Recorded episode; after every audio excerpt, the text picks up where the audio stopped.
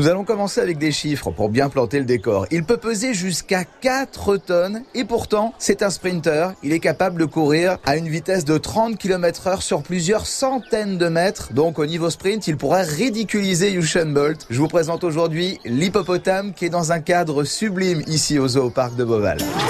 Rendez-vous à Beauval. Rendez-vous à Beauval avec Marc Yvan. Je suis avec Rodolphe Delors, le directeur du zoo parc de Beauval. Il y a un espace que j'avais pas découvert l'année dernière, que je suis content de l'avoir vu aujourd'hui. C'est l'espace réservé aux hippopotames. C'est magnifique avec cette euh, grande volière à ciel ouvert, Rodolphe. Oui, voilà, c'est une autre vision de présenter les hippopotames. C'est une installation que nous avons réalisée il y a trois ans. En effet, c'est une grande volière pour pas que les hippopotames s'envolent, bien sûr. Mais c'est uniquement parce que nous présentons en cohabitation avec les hippopotames de nombreux poissons donc dans un bassin, mais aussi de nombreux oiseaux aussi d'autres mammifères, des potamochères, des cochons sauvages africains, des antilopes niaïa et de nombreux oiseaux. Et c'est un immense bassin aquarium avec une immense baie vitrée, avec une usine de traitement d'eau derrière afin de garder une eau claire en permanence afin que nos visiteurs puissent voir les hippopotames parfois même nager d'eau croée. Et alors, je crois que la cohabitation n'est pas toujours facile entre des fois ils s'adorent, des fois ils se boudent. Oui, nous avons deux femelles hippopotames et un mâle et parfois lorsqu'une femelle en chaleur, il y a des petites disputes, mais euh, euh, notre ma et Quido euh, règle et confie. Rendez-vous, rendez-vous, rendez-vous à Beauval.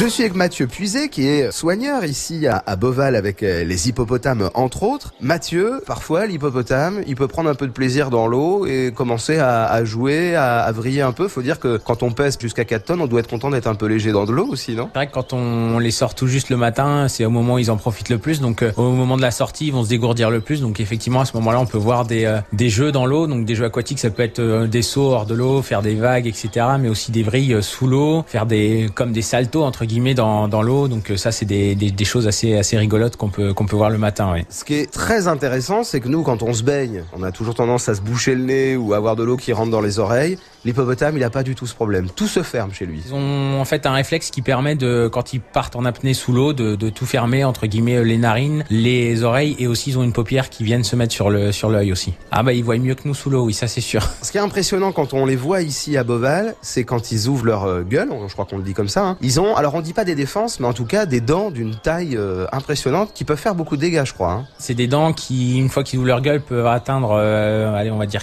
une bonne quinzaine de centimètres, voire 20 aussi sur certains individus. Et ça effectivement c'est leur c'est leur atout de défense. Alors c'est peut-être pour ça qu'on dit défense parce qu'ils se servent en fait de ces dents là pour se défendre. Ah bah en plus ça c'est sûr que ça a une puissance aussi phénoménale dans la mâchoire. Nous par exemple on leur donne des pastèques entières et la pastèque il explose littéralement en deux coups de mâchoire quoi. C'est une cacahuète pour nous quoi la pastèque. Et encore ouais.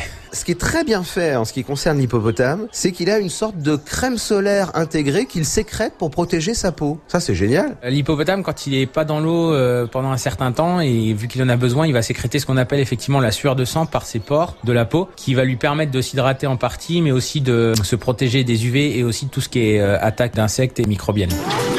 Tout l'été, rendez-vous à Beauval.